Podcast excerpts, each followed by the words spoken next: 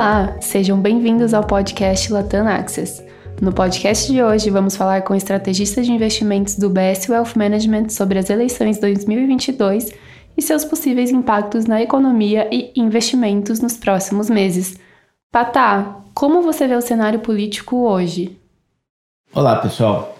Faltando três dias para as eleições gerais, as pesquisas indicam que o presidente Jair Bolsonaro e o ex-presidente Luiz Inácio Lula da Silva vão se enfrentar no segundo turno.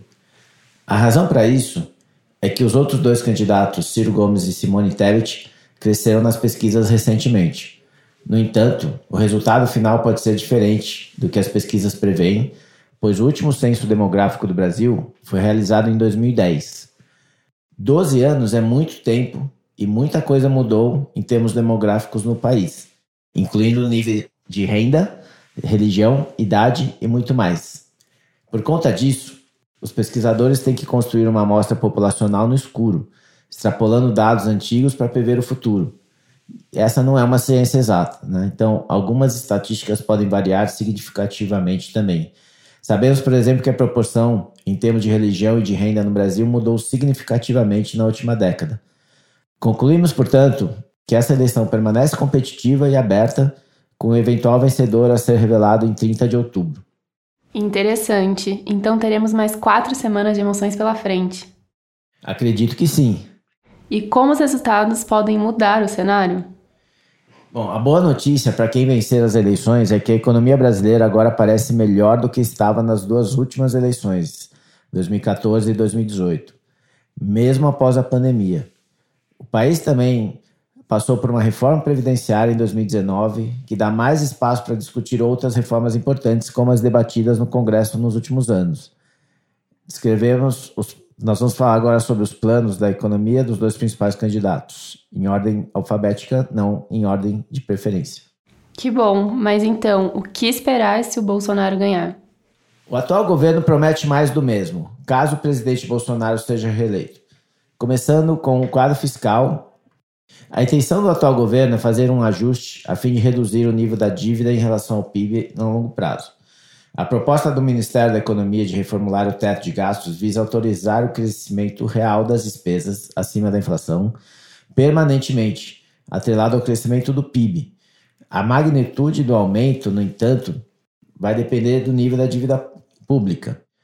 A regra também observa que, em, em tempos de recessão econômica, o tamanho de qualquer queda do PIB serviria de referência para autorizar gastos temporários extra-teto, a fim de mitigar quaisquer efeitos negativos sobre a economia.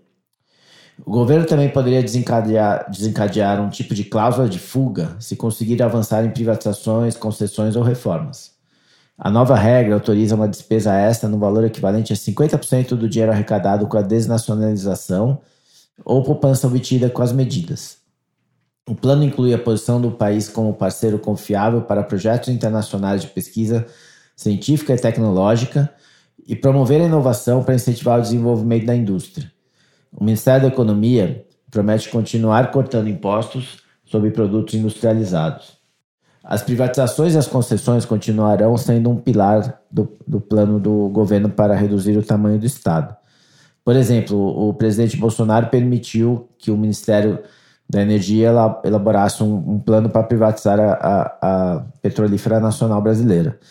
Além disso, o governo disse que tanto as reformas tributárias, tributária quanto administrativa vão ser aprovadas no caso de reeleição, uma vez que essas reformas já foram é, debatidas no Congresso.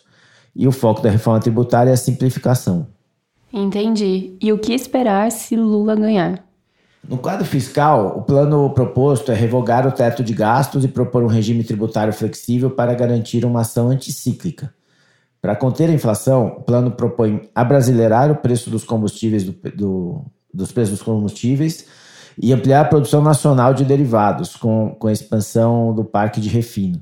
Inclui também a redução da volatilidade da moeda brasileira através da política cambial.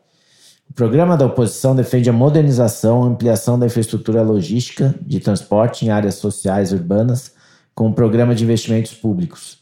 Eles é, inclui estímulos por meio de créditos, concessões, parcerias e garantias. Também defende novas indústrias, serviços e oportunidades com ênfase em energia verde inovações em transformação digital. Em seguida, a política industrial é estimulada é, pelo governo em complexos industriais estratégicos, como saúde, energia, alimentos e defesa. E a mineração também é incentivada por meio de maiores cadeias industriais internas e um compromisso com a proteção ambiental, os direitos dos trabalhadores e respeito às comunidades locais. O programa afirma que regulação deve ser melhorada e a mineração ilegal, particularmente na Amazônia, é duramente combatida. Lula pretende travar o programa de privatização, é fortemente, é fortemente contra a privatização da Petrobras. É sobre energia, para aprofundar a diversificação, a proposta é expandir fontes limpas e renováveis a preços compatíveis com a realidade brasileira. Isso também inclui ampliação da, capac da capacidade de produção de derivados e aproveitamento do pré-sal com preços que levam em conta os custos de produção no Brasil. E sobre as reformas, o Lula propõe reforma tributária, re reduz o imposto sobre o consumo e garanta progressividade fiscal. Na legislação trabalhista, o programa promete propor uma nova legislação, ampla proteção social para todas as ocupações, prestando atenção aos trabalhadores autônomos, domésticos, teletrabalho e trabalhadores de home office. Interessante. Mas então, como vemos a economia no novo governo? Resumindo os dois cenários possíveis, estamos confiantes de que a situação fiscal permanecerá sob controle. Não importa quem seja eleito. Acreditamos que ambos os candidatos entendem a necessidade de responsabilidade fiscal, já que o risco é muito alto. Além disso, o Congresso tende a ser, ele, que tende a ser eleito, tende a ser muito conservador, dominado por partidos de centro, o que reduz o risco de uma, que uma reforma possa afetar negativamente a economia. Em termos de governabilidade, o presidente Bolsonaro tem vantagem de ter uma coalizão em funcionamento com o Congresso. Já o ex-presidente Lula teria que construir uma aliança com os principais partidos de centro, já que os partidos que o, que o apoiam provavelmente não vão ter membros suficientes para garantir a maioria necessária para aprovação de leis simples ou reformas constitucionais. Mas nós não vemos isso como uma questão pois achamos que ele entende a necessidade de distribuir poder com outros partidos no ministério. Se, se essa premissa do nosso cenário estiver correta, temos uma perspectiva positiva para a economia. Acreditamos que o país tem um potencial para crescer mais forte do que o consenso de mercado no próximo ano.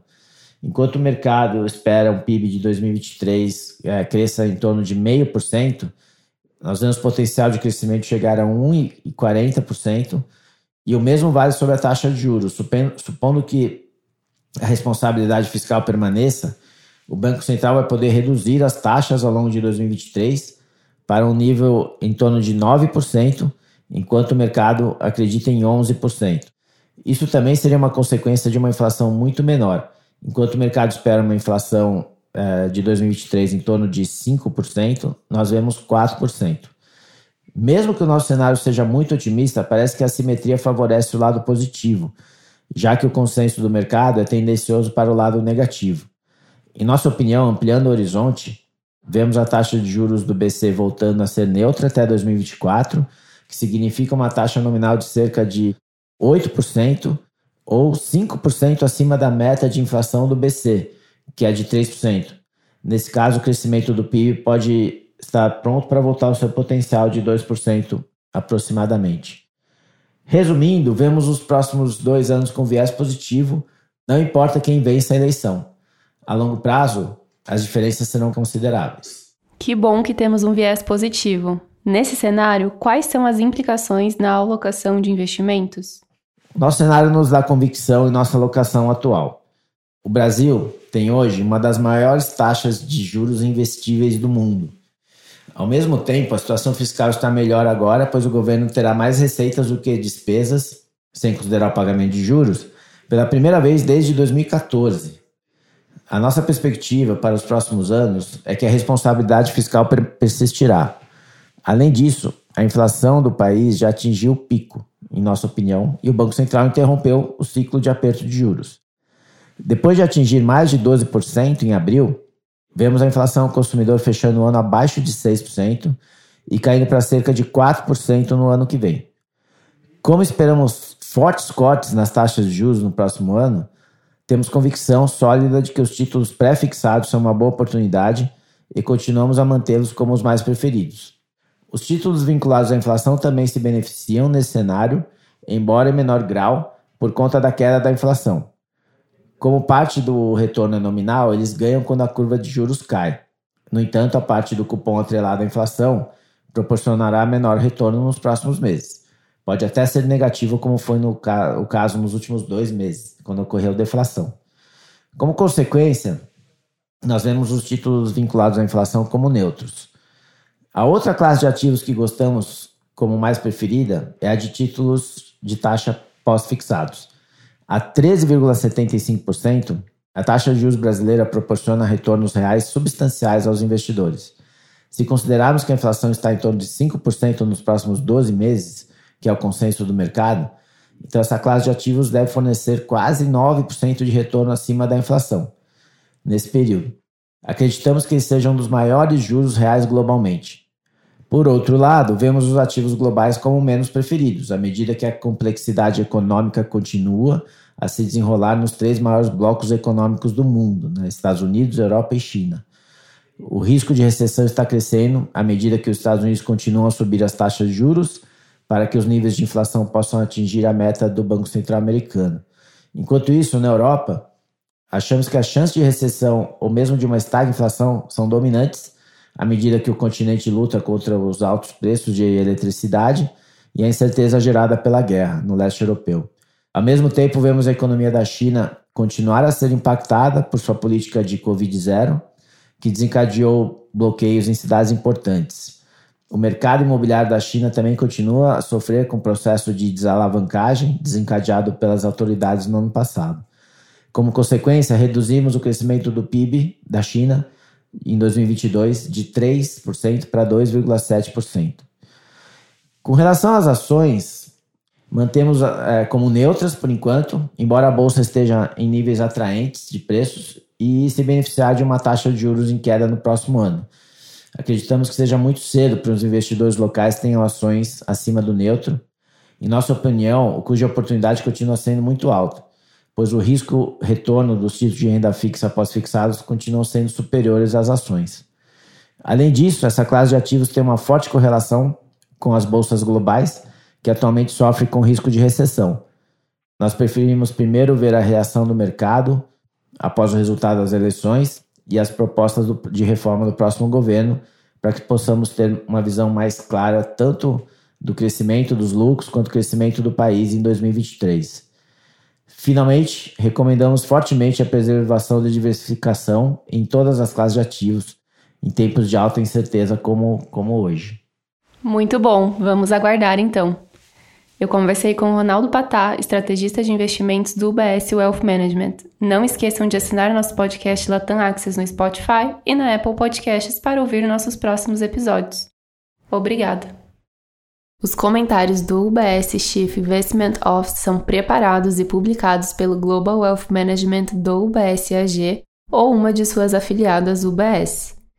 Este material não tem relação com os objetivos específicos de investimento, situação financeira ou necessidades particulares de qualquer destinatário específico e é publicado apenas para fins informativos. O conteúdo não é e não deve ser considerado como um relatório de análise de valores mobiliários. Como uma empresa que presta serviços de gestão de patrimônio para clientes globalmente, o BSAG e suas diferentes subsidiárias oferecem serviços de consultoria de investimento e serviços de corretagem. Os serviços de consultoria de investimento e serviços de corretagem são separados e distintos, diferem de forma material e são regidos por leis e arranjos separados. Nada neste podcast se destina a ser e não deve ser considerado como qualquer forma de solicitação ou promoção. Nem todos os serviços ou produtos estão disponíveis para os clientes em todas as jurisdições. Nos Estados Unidos, o UBS Financial Services Inc. é uma subsidiária do UBS AG e membro da FINRA SIPC. Para mais informações, visite nosso site em ubs.com/workingwithus. Para obter a informação legal completa aplicável aos comentários independentes produzido pelo UBS, visite nosso site em ubs.com/cio-disclaimer.